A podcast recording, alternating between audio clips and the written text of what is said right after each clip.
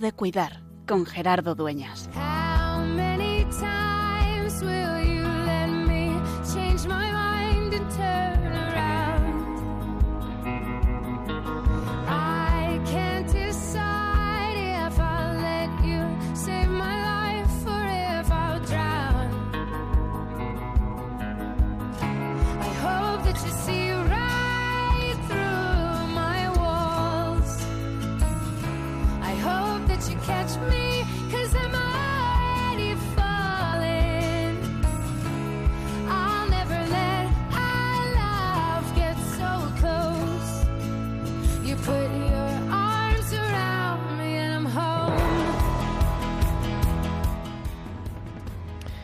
Siempre me ha llamado la atención el Evangelio que hemos escuchado en este martes que acabamos de escuchar en la transmisión de la Eucaristía, porque es como dos en uno.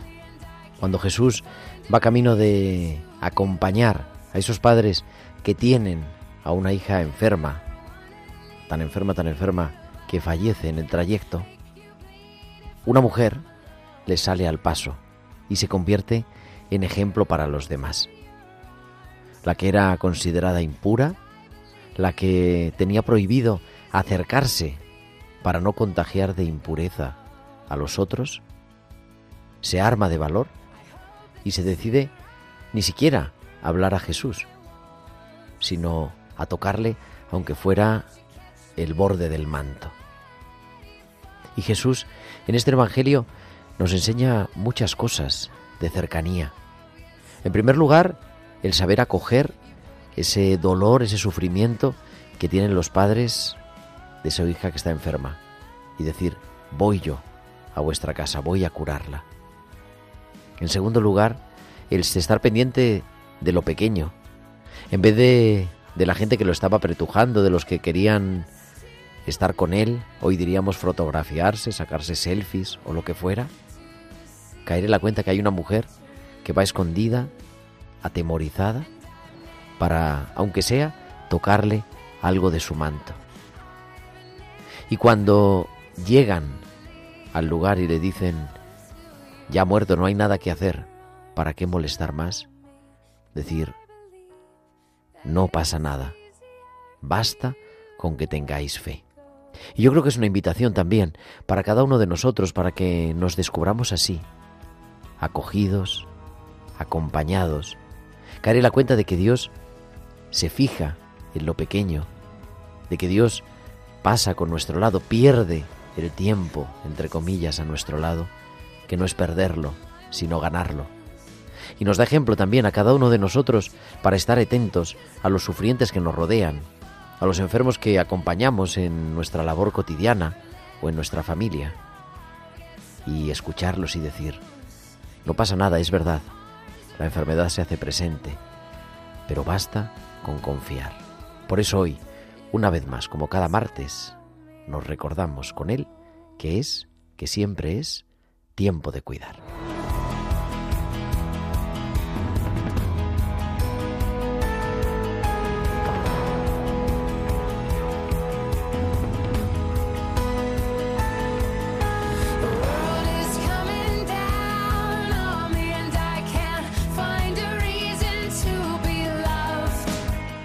Muy buenas noches, queridos amigos de Radio María, y bienvenidos. Son las 8 y 10, las 7 y 10 en Canarias, y comenzamos en directo desde los estudios centrales de Radio María en Madrid, esta nueva edición, la número ya 265. 265 martes acompañándote de 8 a 9 de la noche, de 7 a 8 en Canarias, en tiempo de cuidar el programa de Pastoral de la Salud de Radio María, en este ya 24 años más una semana, o sea que nos vamos haciendo un poquito mayores y estamos a punto, a punto de abandonar la adolescencia, igual que a punto de terminar el mes de febr- del mes de enero, 30 de enero ya del 2024. con un equipo maravilloso en esta noche, capitaneado a los mandos del control está nuestro querido Germán García. Germán, buenas noches. ¿Qué tal, Gerardo? 25... 25, 25 he dicho yo. 25, claro, si lo hemos celebrado la semana pasada. 25 años más una semana. Y con Tibisay López en la producción, Carmen Sánchez Carazo también, y en la música en esta tarde, Bárbara Omar. ¿Y de qué vamos a hablar en esta tarde? Pues esta tarde vamos a hablar de... Con unas jóvenes tenemos aquí en el estudio, ahora los que, van, los que nos siguen a través de Facebook Live, van a ver que tenemos el estudio casi, casi lleno, que muchas veces estoy yo aquí solo, nada más, acompañado por nuestros oyentes al otro lado, que nos van a hablar de por qué se han metido en el lío de ser voluntarias en un hospital psiquiátrico. Así que ahora las presentamos y nos cuentan ellas también su experiencia. Todo eso y mucho más, como siempre, los hospitales con alma, las pinceladas bíblicas y todo lo que nos queráis contar, porque esperamos vuestros comentarios en nuestro correo electrónico tiempo de cuidar arroba radiomaria.es tiempo de cuidar arroba radiomaria.es y que nos podáis seguir, como decía, en las redes sociales, en Facebook además, con imagen en directo, entrando Radio María España, entrando en directo o en live, pues tenemos aquí. Saludamos a nuestros oyentes que nos acompañan en esta tarde en el estudio. Y también os podéis buscar, ¿no? Como Radio María España. Y en Twitter o en X, que se llama ahora, arroba Radio María España. Y además, durante la emisión del programa, nos podéis mandar vuestros mensajes de WhatsApp a nuestro número del estudio, al 668-594-383. Al 668-594-383. Pues son 8 y 13, 7 y 13 en Canarias Viajamos hasta San Sebastián porque allí cada semana nos espera Valcisa que nos trae sus hospitales con alma.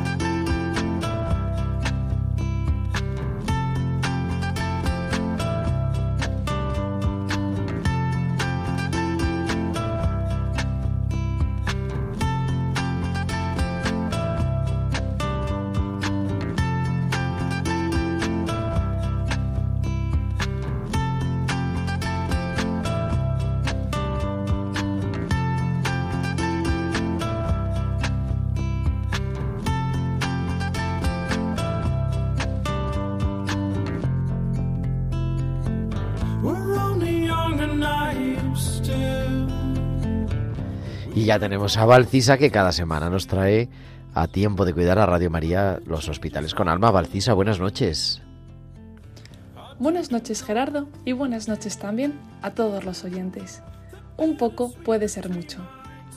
Evaristo es un paciente de 50 años al que, en sus propias palabras, todo se le ha venido encima. Con un episodio brusco de no poder respirar, decidió ir al hospital y desde ahí la lista de patologías ha ido creciendo por momentos. Voy a verle con un par de días de ingreso en la planta ya pasada la cirugía. Evaristo, ¿qué tal? Ayer, ¿qué hiciste? ¿Llegaste a caminar? Le pregunto. Según las indicaciones de mi compañera, ayer debería haberse puesto a caminar. No, me dice, no puedo. ¿Cómo que no puedes? Le pregunto. Si no estás operado de las piernas, sino del corazón. ¿Hiciste al menos los ejercicios que te mandé para coger fuerzas en las piernas? Sí, sí, eso lo he estado haciendo. Así que decidida a demostrarle que hay que romper las barreras de la mente, me acerqué a él y le indiqué que se levantara. En el primer amago no se levantó nada, pero al notar que le sostenía los brazos y le animaba, se puso en pie y comenzamos a caminar. Pasado un rato, volvimos a dar otro pequeño paseo, esta vez algo más fluido, y su semblante dejaba intuir un poco de satisfacción. Ahora le tocaba a él continuar con la labor. Le correspondía sobreponerse a todas las incomodidades que tenía para realizar más paseos cuando estuviese con la familia. Con determinación me dijo, sí, hoy te prometo que caminaré con la familia. Pero, continuaba, la tos me mata, me da mucho dolor. Lo sé, Evaristo, le digo, Sé que la tos te está dando muchos problemas. Te he ido ajustando el tratamiento para hacértelo más llevadero, pero la tos es por el COVID y eso no está en mis manos de poder quitarte. Habrá que seguir aguantando un poco más. Al final se curará. No pasa nada, ya sé que no hay nada para poder quitar el COVID, me decía. La verdad es que gracias. Por hoy ya me has hecho mucho. La vida nos ofrece la oportunidad de sembrar pequeños gestos en las vidas de los demás, pero nuestro día a día tan acelerado nos envuelve en un egoísmo que hace que infravaloremos sus poderes. Iniciemos una cadena de gestos pequeños, no para buscar el reconocimiento, sino para aportar humanidad. Hasta la semana que viene. Hasta la semana que viene, Valcisa. Aquí te esperamos, como siempre, en tiempo de cuidar con tus hospitales con alma.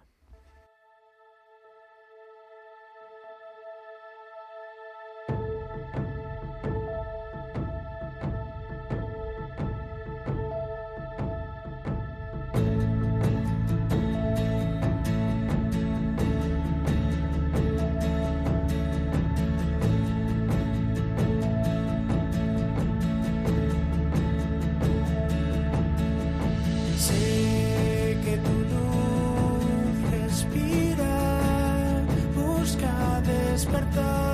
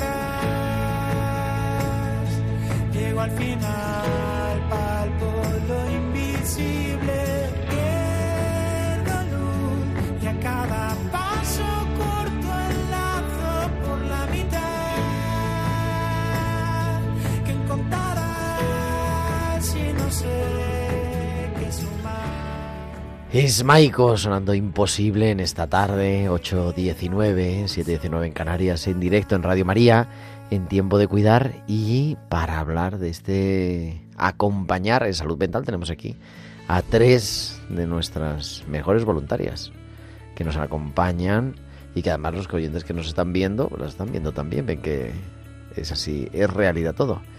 Irene Seijas, buenas noches. Hola, buenas. Marta Torres, buenas noches. Buenas. Y María Talaya, buenas noches. Buenas noches. Que, bueno, que sois psicólogas, compañeras de carrera, podríamos decir, es.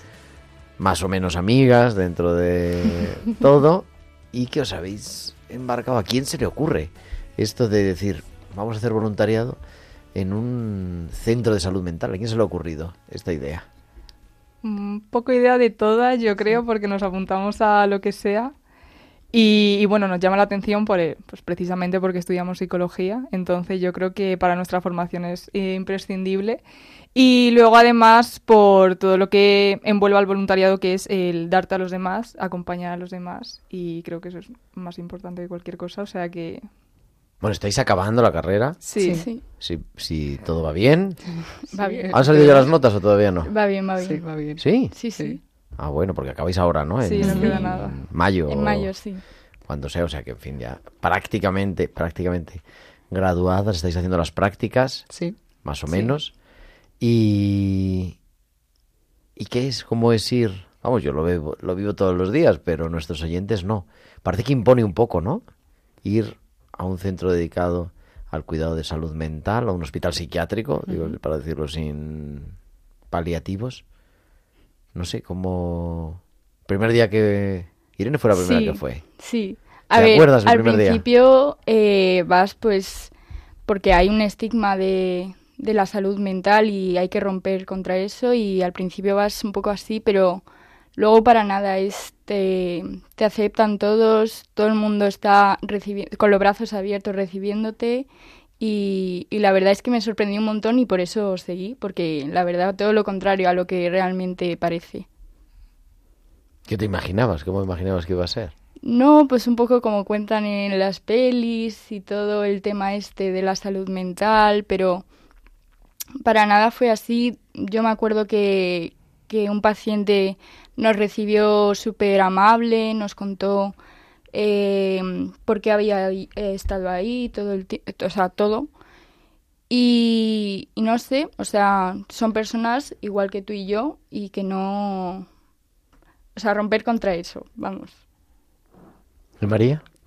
Bueno, pues yo la primera vez que fui, la verdad es que sí que mm, al principio vas un poco nervioso, no sabes qué te vas a encontrar, al fin y al cabo es lo que ha hablado Irene, al final hay un estigma y bueno, pues vas con, no con miedo, pero sí con incertidumbre de a ver qué, qué te puede pasar, ¿no? Allí. Y yo recuerdo la primera vez que entramos a la capilla que una señora, no era muy mayor, eh, lo primero que me dijo fue, mira el ratón. Y yo, ¿qué ratón? Claro, te quedas un poco impactado ante, ante eso que te están diciendo. Y se me acercó y eh, se puso con dos dedos pues a recorrer el tema de, de mi hombro y todo. Y al final eh, es una anécdota que suelo contar porque a mí me impactó la primera vez que vas, eh, estás allí con los enfermos y que te venga una paciente así, bueno, pues es impactante, la verdad, pero luego lo vives con normalidad, la verdad, o sea, mm, se, o sea los enfermos se acercan, son al final, eh, van a recibirte, como ha dicho Irene, con los brazos abiertos en todo momento, quieren entablar conversación al fin y al cabo. ¿Cuál es vuestro día a día? ¿Vais todos los días? ¿Una vez al mes? No, vamos todos los lunes, ¿Ayer? ayer. ¿Y?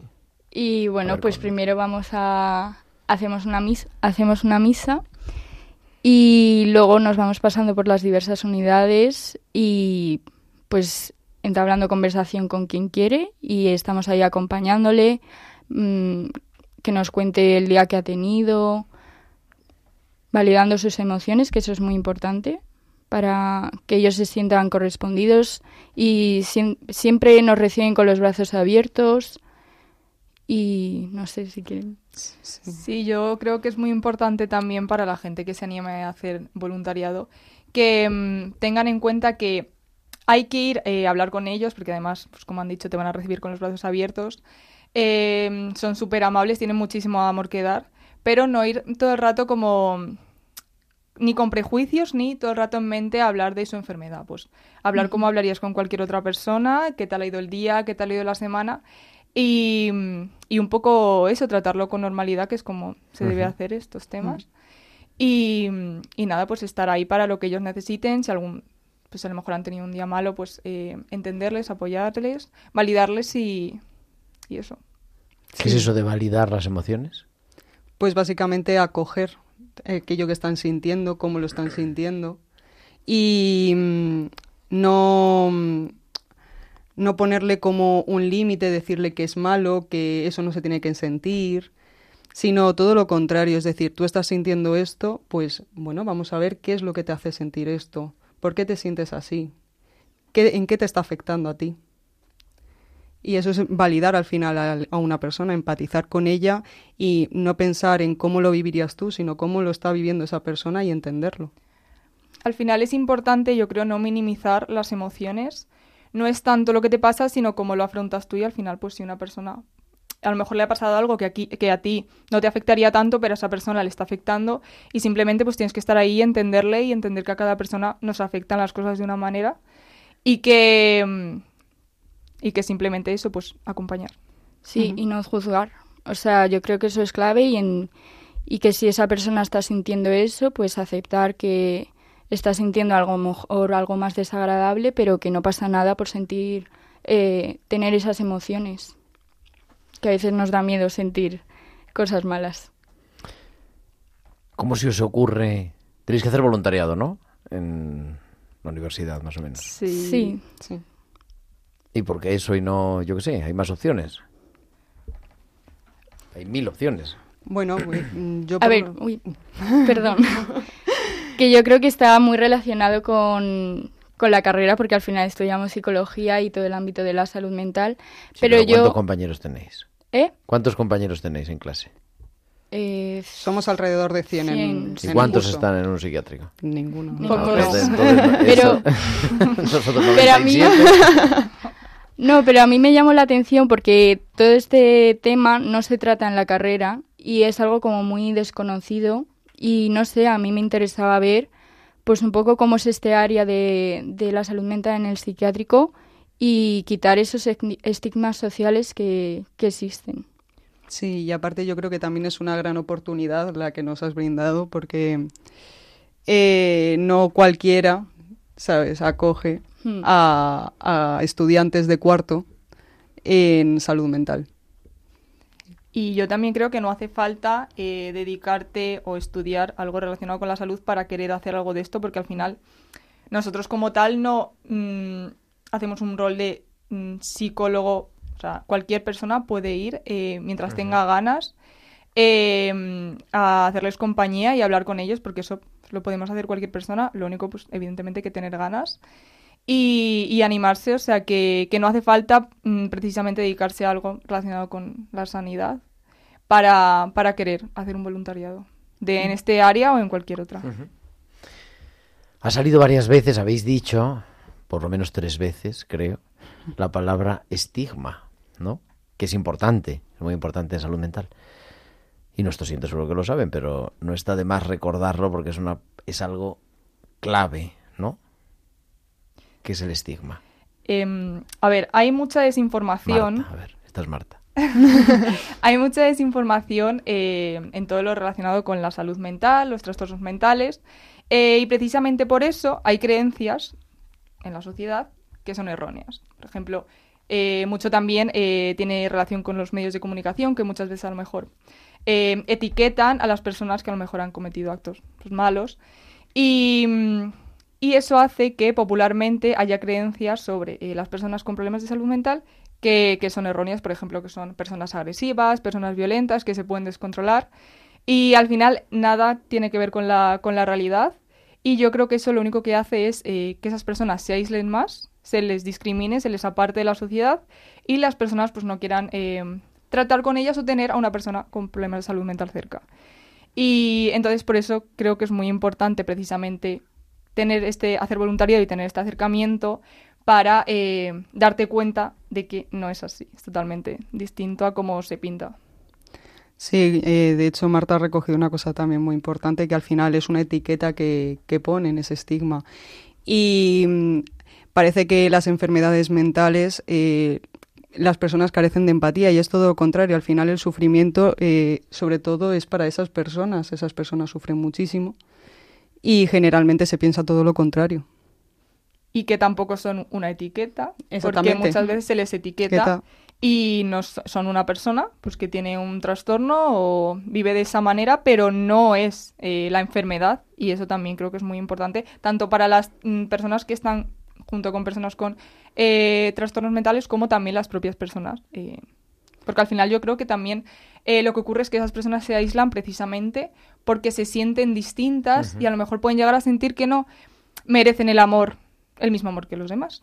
cosa que no es así. Sí, y aparte, al ser una enfermedad generalmente de salud mental, se tiene mucho más miedo que cuando se tiene una enfermedad física generalmente, porque al final algo físico se suele ver qué es lo que te está pasando, qué es lo que te está afectando en tu día a día. Eh, en esto, eh, muchas veces esa desinformación lo que hace es que no sepas realmente cómo se está pudiendo sentir esa persona y al final le puede incapacitar muchísimo, hasta el punto de a lo mejor no querer salir de casa o no quererse levantar de la cama un día. Estoy viendo una imagen aquí que estaba buscando cuando hablabais, que la pongo a veces en algunas conferencias, que es un gran una gran bola grandísima de como de dos metros de acero que pone estigma y que tiene atado a la otra persona como si fuera de estas que ponían no a, a los prisioneros de pero una bolita pequeña y es verdad no que es un poco así en realidad como uno se siente Sí. Sí. condenado por por eso yo recuerdo hace muchos años una paciente Nati que decía estábamos hablando de esto del evangelio es que me acuerdo además porque estaba la capilla en obras y teníamos que celebrar en la sacristía que la teníamos habilitada como capilla momentánea. Y era un evangelio de los leprosos de Jesús que curaba a unos leprosos. Y entonces yo estaba diciendo, bueno, claro, es que los leprosos no solamente era la enfermedad de la piel, sino que era una enfermedad también social, porque la gente no se quería acercar a ellos, tenían que vivir fuera, si se iban a acercar se iban corriendo y tal y cual. Y entonces dice, ah, pues entonces, como, como a nosotros, o como a mí, o tal. Así, interrumpe, ¿no? La humilía y digo, ¿y, ¿y por? ¿Por qué dices eso? No, porque yo cuando me monto en el autobús, en la parada que pone hospital psiquiátrico, si me siento al lado de alguien, se levanta y se cambia de sitio. Y yo dije, pues es verdad, ¿no? Por eso quizá nos llama también a estar más. ¿Qué hacía Jesús con los leprosos? Pues estar con ellos, pero dije, es, o sea, nosotros hablamos a veces en teoría, en salud mental del estigma, como una cosa etérea, el estigma, el estigma, el estigma. Dices, no, pero es que eso acompaña al, a la persona, esa etiqueta le acompaña en su día a día. Se porte bien, mal, regular, tengo un mal día, tengo un... No. Y es verdad que eso se hace duro. Sí, y yo creo que toda- las películas en general han hecho mucho daño en esto porque el- los trastornos mentales han existido desde siempre, pero siempre como que en las películas se les ve como, como ha dicho Marta, muy agresivos y eso al final pues les aísla y como has dicho tú, si al final vemos en la parada del bus a una persona que lleva muletas, les dejamos el asiento. Pero si vemos a... Si sabemos que la persona que tenemos al lado tiene esquizofrenia, tendemos a, a irnos cuando es una misma enfermedad que una enfermedad física. O sea, no tiene nada, nada malo. Y yo creo que hay que romper con, con esos prejuicios que tenemos y porque al final estamos eh, invalidando a la persona si hacemos eso y la persona puede llegar a sufrir y tender, como ha dicho María, a aislarse. ¿Por qué estudiasteis psicología? ¿Por qué lo elegisteis? Cada una con sus...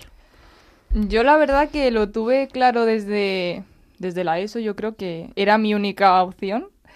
Y, y no sé, siempre me ha llamado la atención, pues al principio lo típico de por qué pensamos como pensamos, por qué actuamos como actuamos, pero luego conforme te adentras más en, en la carrera y eh, estudias, eh, no sé, me parece muy importante eh, la salud mental, que además a raíz de la pandemia yo creo que mm, se le ha dado mucha más importancia.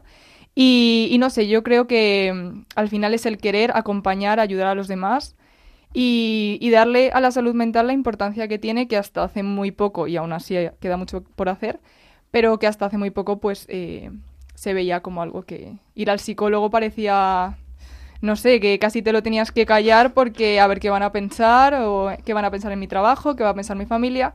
Entonces yo creo que, mm, que no sé, pues simplemente eso, por querer ayudar a los demás. ¿María? Sí. Eh, bueno, pues yo igual que Marta lo tuve también claro desde, desde la ESO. Al final todo el mundo pasamos por épocas mejores, épocas peores, todos necesitamos ayuda en algún momento de nuestra vida y a mí me la brindaron y gracias a esa ayuda yo dije, pues yo es lo que me quiero dedicar, poder ayudar igual que me han ayudado a mí. Eso también está bonito, ¿no? Irene, eso además es una cosa, Eh. el sanador herido. Pero eso hablamos otro día. Eh, a ver, yo mm, fue más en bachillerato, porque yo siempre he hecho voluntariados y yo al principio quería hacer biología, pero luego dije, a mí me gusta estar con la gente y ver que tan solo con mi compañía y escuchando, esa persona va a tener un mejor día. Entonces, eh, tampoco tenía mucha idea de la psicología, pero entré, me gustó y hasta hoy. Estamos hablando, estamos hablando con Irene Seijas, con Marta Torres, con María Talaya, que nos acompañan esta tarde aquí en el estudio. 8.36 a 7.36 en Canarias. Os quedéis un ratito más, ¿no? Por Bueno, supuesto. vale, si insistes. Seguimos aquí en directo en Radio María.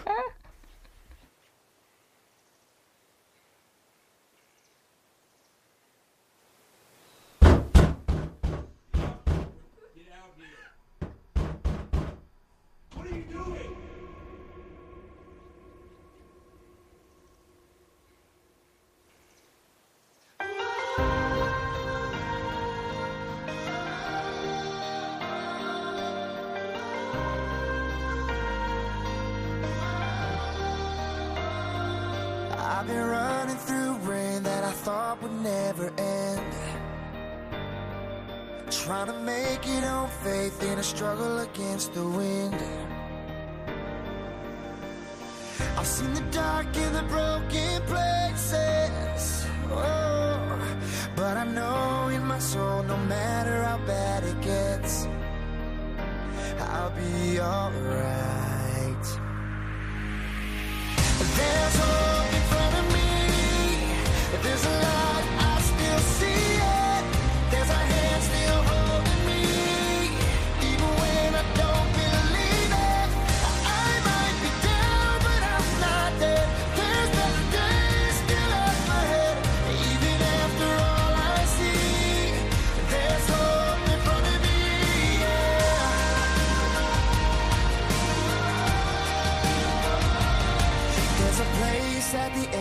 the storm you finally find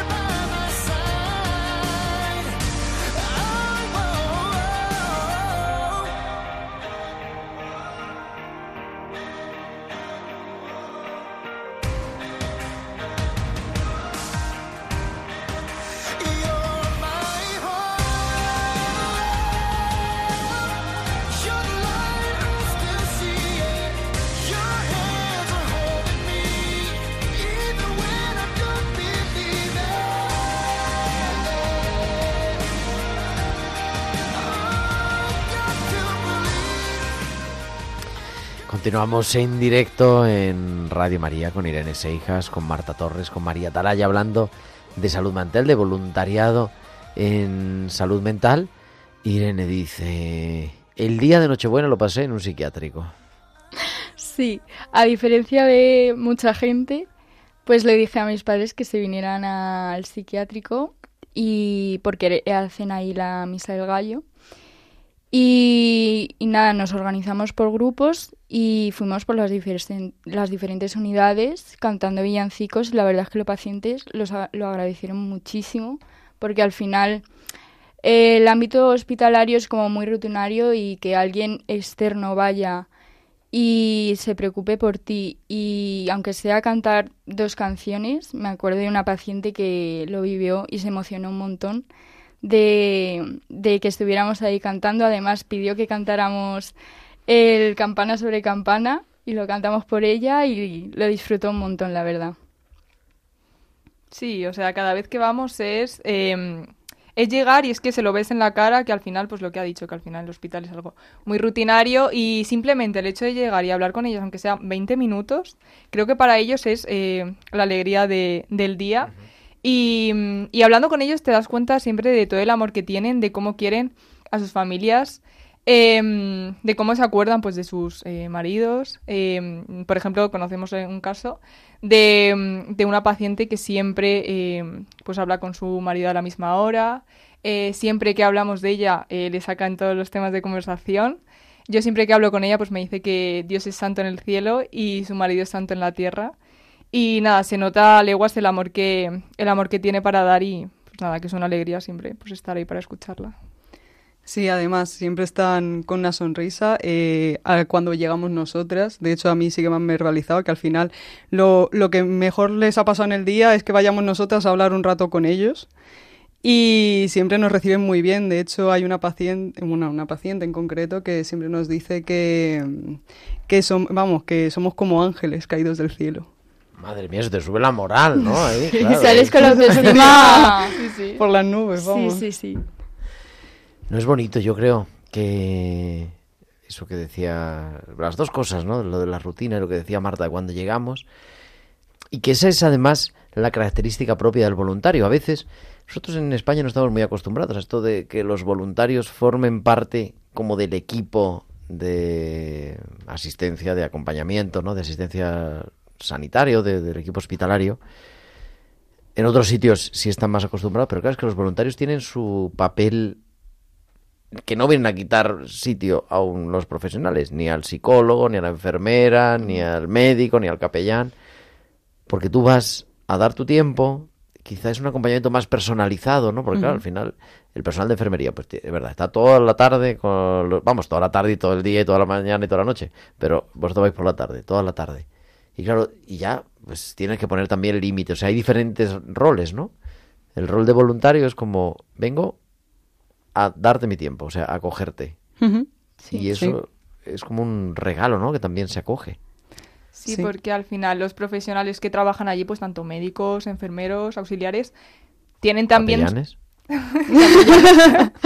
tienen también pues su papel, ¿no? Sus tareas y, y quizá muchas veces pues por eh, tiempo no pueden pararse a hablar mm, 10 minutos, 5 minutos con cada uno de los pacientes y para eso estamos eh, nosotros como voluntarios pues para ir y, y hacer eso que también les eh, ayuda muchísimo y que no es sustituir a nadie, simplemente pues estar allí haciendo, pues como has dicho, otro, otro rol, otro papel. Sí, además eh, actualmente el sistema sanitario pues está muy colapsado, no se puede llegar muchas veces a todos los pacientes que, que se querría, por desgracia, y, y siempre pues es eh, una ayuda que es bienvenida siempre, ¿no? El que, bueno, pues pasen un rato contigo, una persona que no tiene pues ninguna relación especial con, contigo ni nada y que te dedique su tiempo, que esté contigo hablando un rato, que te pregunte qué tal ha ido el día. Al final muchas veces no nos paramos a preguntarnos qué tal te ha ido el día. Sí, yo si tuviera que definir con una palabra este voluntariado sería gratitud, porque como hemos comentado, es como agradecer, ellos están agradeciendo todo el rato que alguien se preocupe por ti, individualizando y validando esos sentimientos que tienen esos pacientes, lo que ha dicho María, de preguntar qué tal ha- has pasado el día. Y muchas veces necesitan hablar y a lo mejor eh, por tiempo el psiquiatra no puede estar eternamente escuchando a los pacientes y aunque sea 20 minutos escuchar y que me diga, pues tal, hoy me ha pasado esto, pero me siento bien contándotelo, es muy satisfactorio, la verdad. A, a mí muchas veces me, me pasa que, que voy a hablar con, con ellos y nada, pues llego, hola, ¿qué tal? ¿Cómo estás? Y solo con decirle qué tal, es como que su reacción cambia, porque al final también están muy acostumbrados a que vaya pues un enfermero, un médico, pero tampoco eh, pararse a hablar con ellos. Entonces, cuando llegas tú y le preguntas, pues, qué tal te ha ido el día, eh, es como, mm, ves en su cara el, "Oh, de verdad me está preguntando eso, se está preocupando por mí. Y, y nada, pues se ponen muy felices al final. Pues eh, se ponen a hablar, más o menos, cada uno ya es como es. Pero, pero se les ve, pues, que, pues como ha dicho Irene, están muy agradecidos y de verdad que necesitan también hablar. Y pues nada, por eso es muy importante el rol que tenemos nosotros.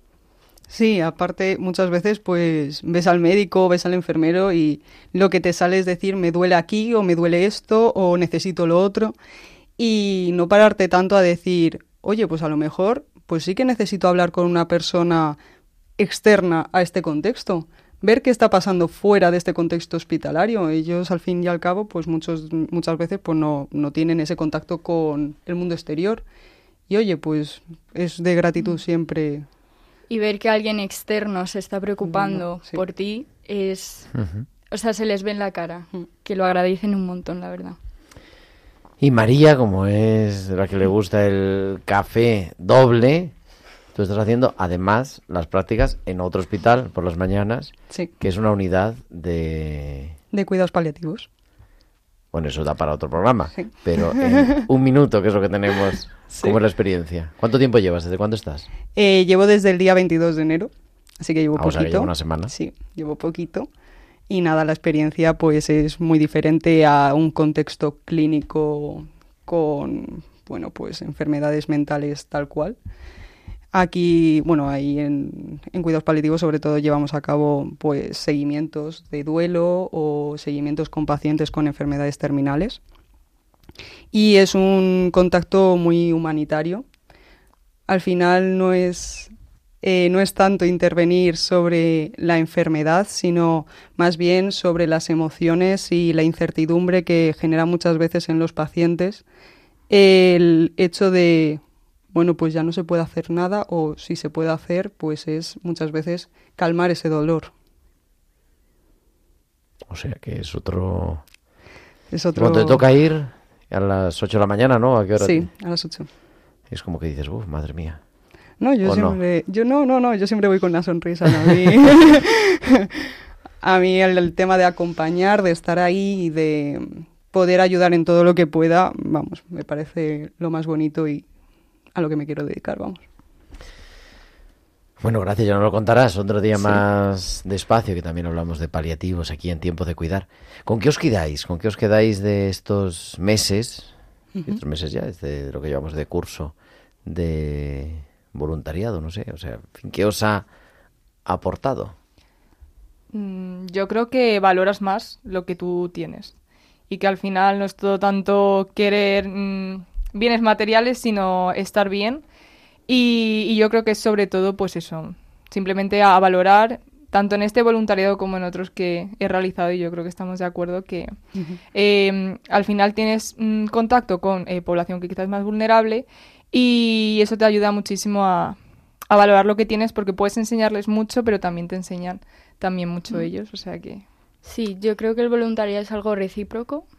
Yo doy mi tiempo, pero yo recibo una sonrisa todos los días y, y eso es lo que ha dicho Marta, el valorar pues todo lo que tienes y no sé, yo invito a todo el mundo a que haga voluntariado, la verdad.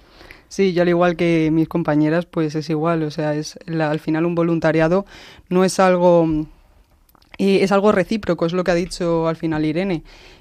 Tú das tu tiempo, pero también estás recibiendo pues ese tiempo de esa persona, al final a la que estás dedicando también a su vez ese tiempo. O sea, es algo que te mm, ayuda a crecer como persona, que, mm, que te ayuda a valorar, te ayuda a agradecer, mm, vamos, es un crecimiento personal lo que, lo que te aporta y, y a nivel profesional también. O sea, estás en contacto con personas eh, en, en ámbitos de vulnerabilidad, como también ha nombrado Marta. Y, y vamos, y yo estoy muy agradecida por todo esto. Nos escribe mucha gente, nos escribe Lourdes, dice que nos está escuchando con sus padres, nos escribe José Manuel, que además que nos dice que su madre está ahora mismo en el hospital y que pide que recemos por ella. Pero hay un mensaje muy especial que nos escribe Salud, Salud López, que fue profesora mía de literatura en el instituto, y dice, totalmente de acuerdo con estas estudiantes, magníficas personas. Reconcilia con la vida escuchar sus palabras, bien por esta juventud tan comprometida. O sea que, no sé, vosotros sois jóvenes más o menos, bueno, ya estáis abandonando la juventud, aunque vosotras no lo sepáis, pero bueno, sí que se puede uno comprometer, ¿no? No pasa nada. Yo animo a, sobre todo a gente joven, a que se anime a hacer voluntariados en este contexto o en otros, que mm, nunca está de más y, y que además recalcar, como he dicho antes, que no hace falta formación o dedicarte, estar estudiando psicología, estar estudiando algo relacionado con la salud. Eh, simplemente hace, hace falta pues querer y tener ganas, echarle ganas y, Ujú. y nada, eso que... Sí, es muy importante lo que has dicho, es el hecho de querer, no hacerlo por obligación. Es decir, tú vas ahí sin recibir al final ni- nada económico, o sea, vas a recibir todo el amor y la gratitud de esa persona a la que vas a- con la que vas a estar. Es decir, si vas a ir, vas a ir a hacer bien. O sea, no hacerlo por compromisos, hacerlo porque realmente eh, lo que quieres es crecer profesional, personalmente, eh, quieres eh, dar tu tiempo y, nada, pues yo también animo a todo el mundo que, que quiera hacer un voluntariado. Al final a mí me ha aportado cosas muy buenas y, y pues nada. Sí. Y, no, y lo que está diciendo Marta, que yo creo que es tener tiempo también, tener compromiso de comprometerte a seguir siempre o el tiempo que puedas eh, visitando o haciendo el voluntariado que, que estés haciendo y querer, sobre todo tener ganas de querer a- ayudar a los demás. Queridas, muchísimas gracias. Gracias a las tres. Gracias por vuestro día a día, por vuestro compromiso, por vuestro trabajo, por vuestra ilusión y gracias por acompañarnos también aquí esta tarde. Aquí tenéis vuestra casa. A ti por Gracias. invitarnos. Un placer. María Talaya, Marta, Marta Torres, Irene Seijas, muchísimas gracias. Buenas noches y tenemos ya a nuestra biblista de cabecera esperando que es la profesora Inmaculada Rodríguez Torné que cada semana nos trae sus pinceladas bíblicas.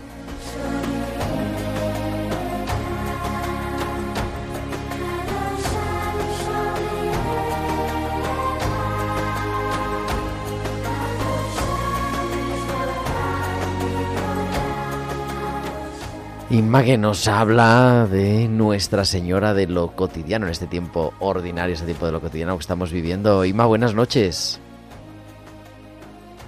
Buenas noches, querido Gerardo y queridos amigos de Radio María. Todos comenzamos el año con buenos propósitos. Desde luego, es lo ideal, porque si no, significaría que estamos reflexionando poco sobre nuestra vida y sobre el paso del tiempo. Dice el Salmo 89, Señor, enséñanos a calcular nuestros años para que adquiramos un corazón sensato. Ordenar nuestra vida de cara a Dios y pedirle que nos dé fuerza y sabiduría para llevar a cabo sus sueños sobre nosotros puede ser el mejor comienzo del año. Cuando acaban las fiestas de Navidad, muchos están deseando volver a la rutina. A otros, sin embargo, se les hace un poco cuesta arriba retomar la vida ordinaria. A mí me gusta acordarme de María. En el mes de diciembre la hemos tenido muy presente. Durante el Adviento, en la solemnidad de su Inmaculada Concepción, en el nacimiento de Jesús, como no, el día 1, en la también solemnidad de su vocación como Madre de Dios, mucha fiesta para ella, a la que le gustaba poco salir en las noticias del Nuevo Testamento. Porque, qué poco se nos habla de María en los Evangelios. ¿Te habías dado cuenta? Quizá el texto de más trascendencia sea el de la Anunciación, cuando el ángel Gabriel, entrando donde ella estaba, dice el Evangelio, que posiblemente fuera su casa, le dice cosas preciosas y le promete grandes actuaciones de parte de Dios. Le dice que es agraciada para él, que es bendita entre las mujeres, que será madre del Mesías, que el Espíritu Santo vendrá sobre ella, que el Altísimo le cubrirá con su sombra, que Dios estará siempre a su lado. Las promesas del ángel fueron maravillosas, una pasada. Y en su corazón quedaron para darle vuelta, rumiarlas y guardarlas como un preciado tesoro, nos dice el evangelista Lucas. A partir de entonces María, que se definió como servidora del Señor, le cedió todo su protagonismo, hasta las mismísimas páginas evangélicas que nos han llegado a día de hoy. Si las repasamos, vemos que Gabriel ya no volvió. Ningún otro ángel vino a traerle mensajes de Dios, ni consuelo, ni palabras extraordinarias. Y quedó la vida cotidiana, sin grandes promesas, ni apariciones, ni revelaciones. Dame, Señor, las mil menudencias de cada día, rezaba Unamuno. Dios en lo pequeño, en la vida de cada día, en la tediosa y rutinaria. Y ahí estaba María, poniendo el amor, el detalle, la fidelidad, el aguante, la perseverancia, la fe en las promesas de Dios que a veces se hacían tan lejanas. María es patrona de los que no tenemos grandes revelaciones, ni manifestaciones ni apariciones. Por eso la invocamos, Nuestra Señora de lo cotidiano. Ruega por nosotros. Hasta la semana que viene, amigos. Pues que ruegue por nosotros. Muchísimas gracias, querida Inma, nuestra biblista Inmaculada Rodríguez Torné, cada semana aquí en Tiempo de Cuidar.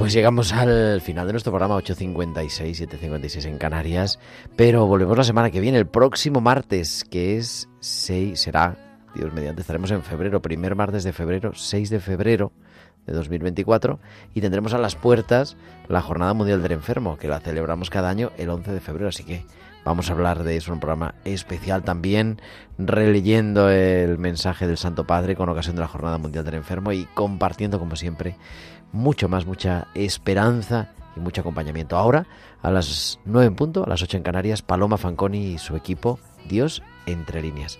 Muchas gracias a Germán García y nos escuchamos muy pronto, la próxima semana, aquí en Tiempo de Cuidar. Que tengáis una feliz y bendecida semana. Un abrazo de vuestro amigo el diácono Gerardo Dueñas.